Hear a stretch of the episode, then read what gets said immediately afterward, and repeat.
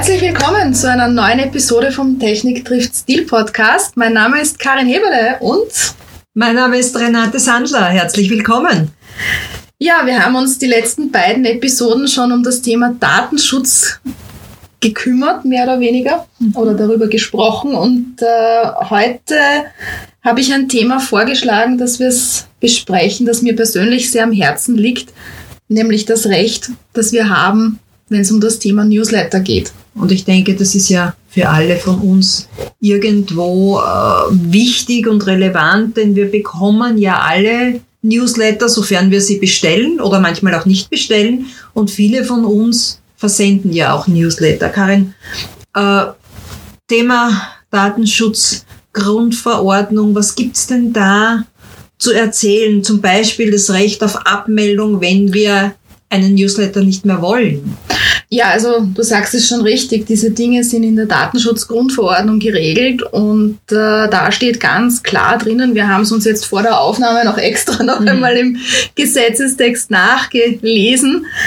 Da steht wirklich drinnen, klipp und klar, dass es uns die Möglichkeit gegeben werden muss, dass wir uns abmelden. Und zwar einfach und unkompliziert. Mhm moderne Newsletter-Systeme, die ich zum Beispiel meinen Kunden ganz gerne einrichte und empfehle, da gibt es diese Abmeldefunktion schon mit eingebaut. Das wäre für mich jetzt eine Grundvoraussetzung für ein gutes System, das eingesetzt wird.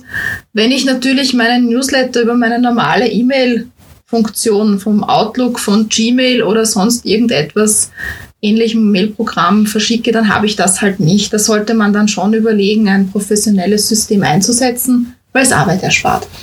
Ähm, was heißt von einem Gmail-Account, wenn ich Unternehmerin, Unternehmer bin, dann habe ich doch keinen Gmail-Account, oder? Es gibt sehr viele Unternehmer, die einen Gmail-Account haben. Mhm. Vor allen Dingen gibt es ja auch die Möglichkeit als Unternehmen bei Gmail einen Business-Account zu machen. Also so. ähm, das ist durchaus sehr gängig, dass es eben gibt ähm, Firma xy at gmail.com, ja, spricht jetzt grundsätzlich ja nichts dagegen, nur meinen Newsletter sollte ich nicht über diese Art und Weise verschicken. Mhm. Das heißt, äh, wenn ich eine Gmail-Adresse habe, muss ich mir irgendeine andere Adresse äh, suchen und installieren, um einen Newsletter versenden zu können.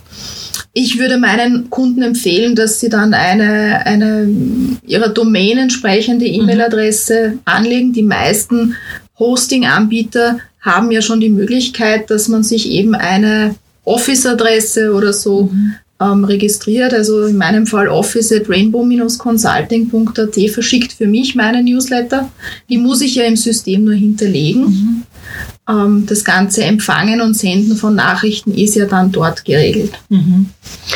Ja, und äh, wenn wir noch einmal auf das Recht äh, auf Abmeldung gehen, was, äh, was heißt das für Unternehmerinnen und Unternehmer, die einen Newsletter rausschicken? Was muss da jetzt drinnen stehen? Also jetzt nicht vom Inhalt des Newsletters, sondern von den rechtlichen. Ja, also auf, auf jeden Fall sollte dieser Abmeldelink für einen jeden Benutzer drinnen sein. Die gängige Praxis ist es, das in der Fußzeile von dem Newsletter mhm. zu positionieren.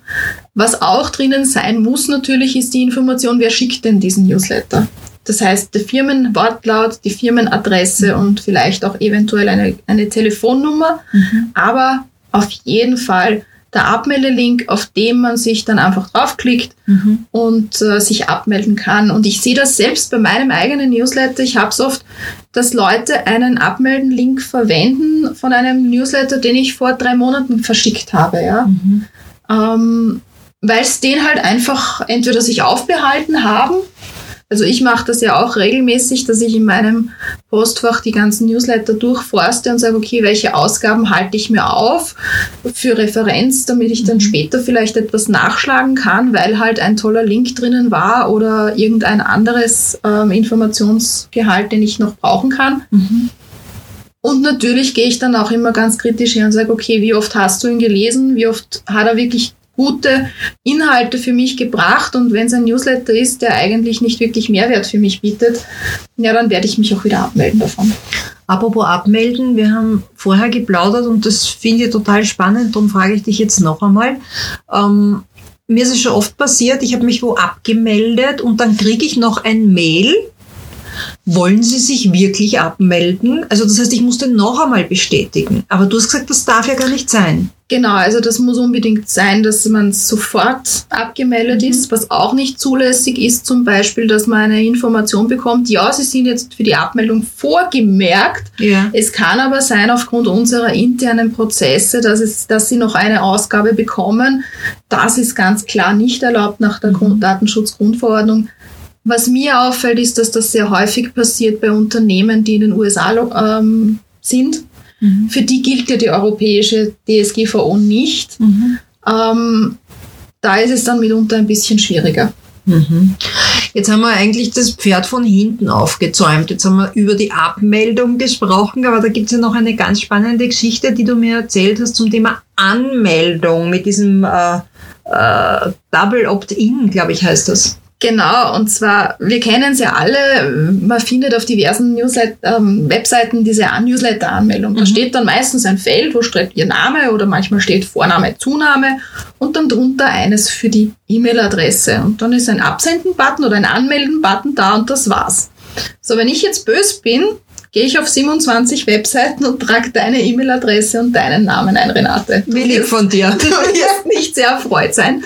Mhm. Und genau um diesen Missbrauch ähm, zu verhindern, weil diese Felder lässt, lassen sich ja auch automatisiert erkennen. Ja. Ähm, somit kann man es auch über Programme ansprechen. Was jetzt auch mir als Unternehmer nichts bringt, wenn ich auf meinem Newsletter zwar 1000 Anmeldungen habe, aber keiner von den Tausenden interessiert sich ja, ja wirklich für meine Inhalte und meine Produkte.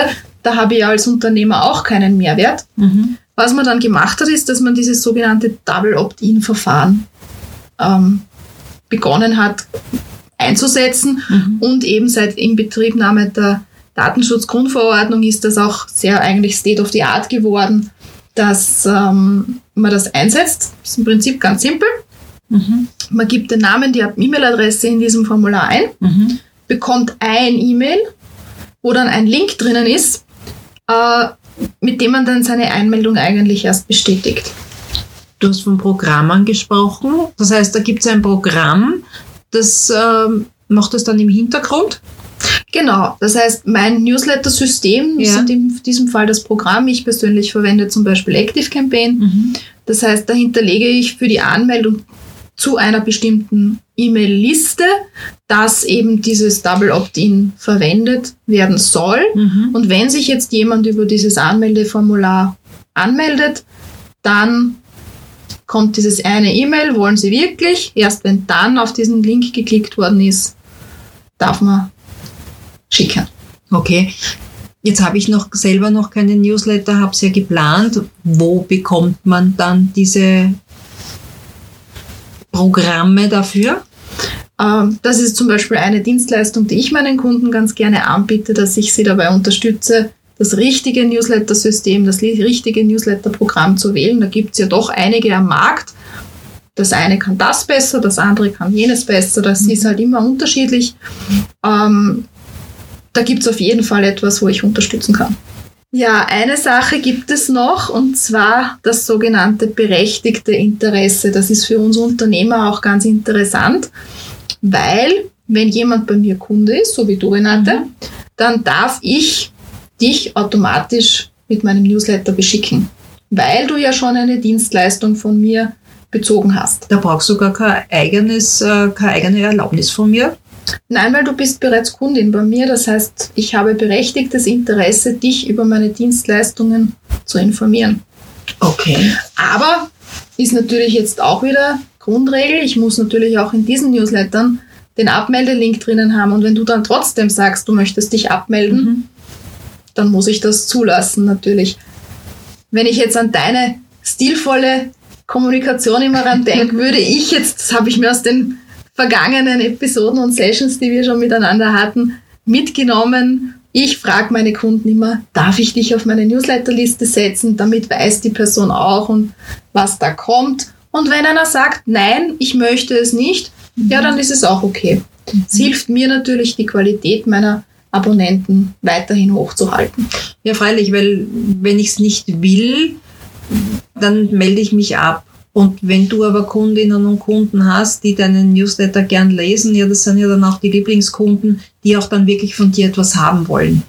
Genau, darum schaue ich auch, dass in meinen Ausgaben von Newslettern immer etwas drinnen ist, wo man sich was mitnehmen kann, unabhängig davon, ob man jetzt schon bei mir was bezogen hat, eine Dienstleistung oder nicht. Da möchte ich auf jeden Fall Mehrwert bieten, so wie mit diesem Podcast zum Beispiel. Gelingt ja auch, meine Liebe, gelingt ja auch. Ja, also das Thema Datenschutzgrundverordnung, da könnte man ganze Lehrgänge füllen, wenn man sich da wirklich tief damit beschäftigt. Ähm, das ist ein sehr vielfältiger Bereich, aber die wichtigste Sache ist einfach mitzunehmen als Unternehmer. Ich darf nicht jedem einfach ein E-Mail schicken. Ja. Ich muss auf jeden Fall den Abmeldelink drinnen haben und ich sollte ein wirklich ein modernes Newsletter-System einsetzen, um das zu tun. Das heißt, äh, Datenschutzgrundverordnung ist ja ein wesentliches Thema, aber Gott sei Dank machst du deine Ausbildung? Da bin ich gerade fleißig am Lernen. für die Zertifizierung. Und das war so entzückend, bevor wir geplaudert haben für den Podcast, habe ich die Karin noch gefragt, du, du hast da die Datenschutzgrundverordnung von 2021 und sie hat gesagt, ja, das brauchen wir als Unternehmer. Und ich habe gesagt, brauche ich das auch? Und die Karin hat gesagt, nein, du hast ja mich. Und damit möchte ich heute abschließen, denn ich bin so froh, dass ich dich da habe bei solchen Themen und ich kann jedem nur empfehlen, wenn es Fragen gibt, unter hallo at technik trifft stil.at kann man Karin auch dazu kontaktieren. Ich beantworte gerne alle Fragen, die ihr uns da auf diese Adresse schickt, aber auch, wenn ihr irgendwelche besonderen Themenwünsche habt. Wir haben zwar noch viele Ideen, jawohl, aber ein, zwei neue schaden ja nie.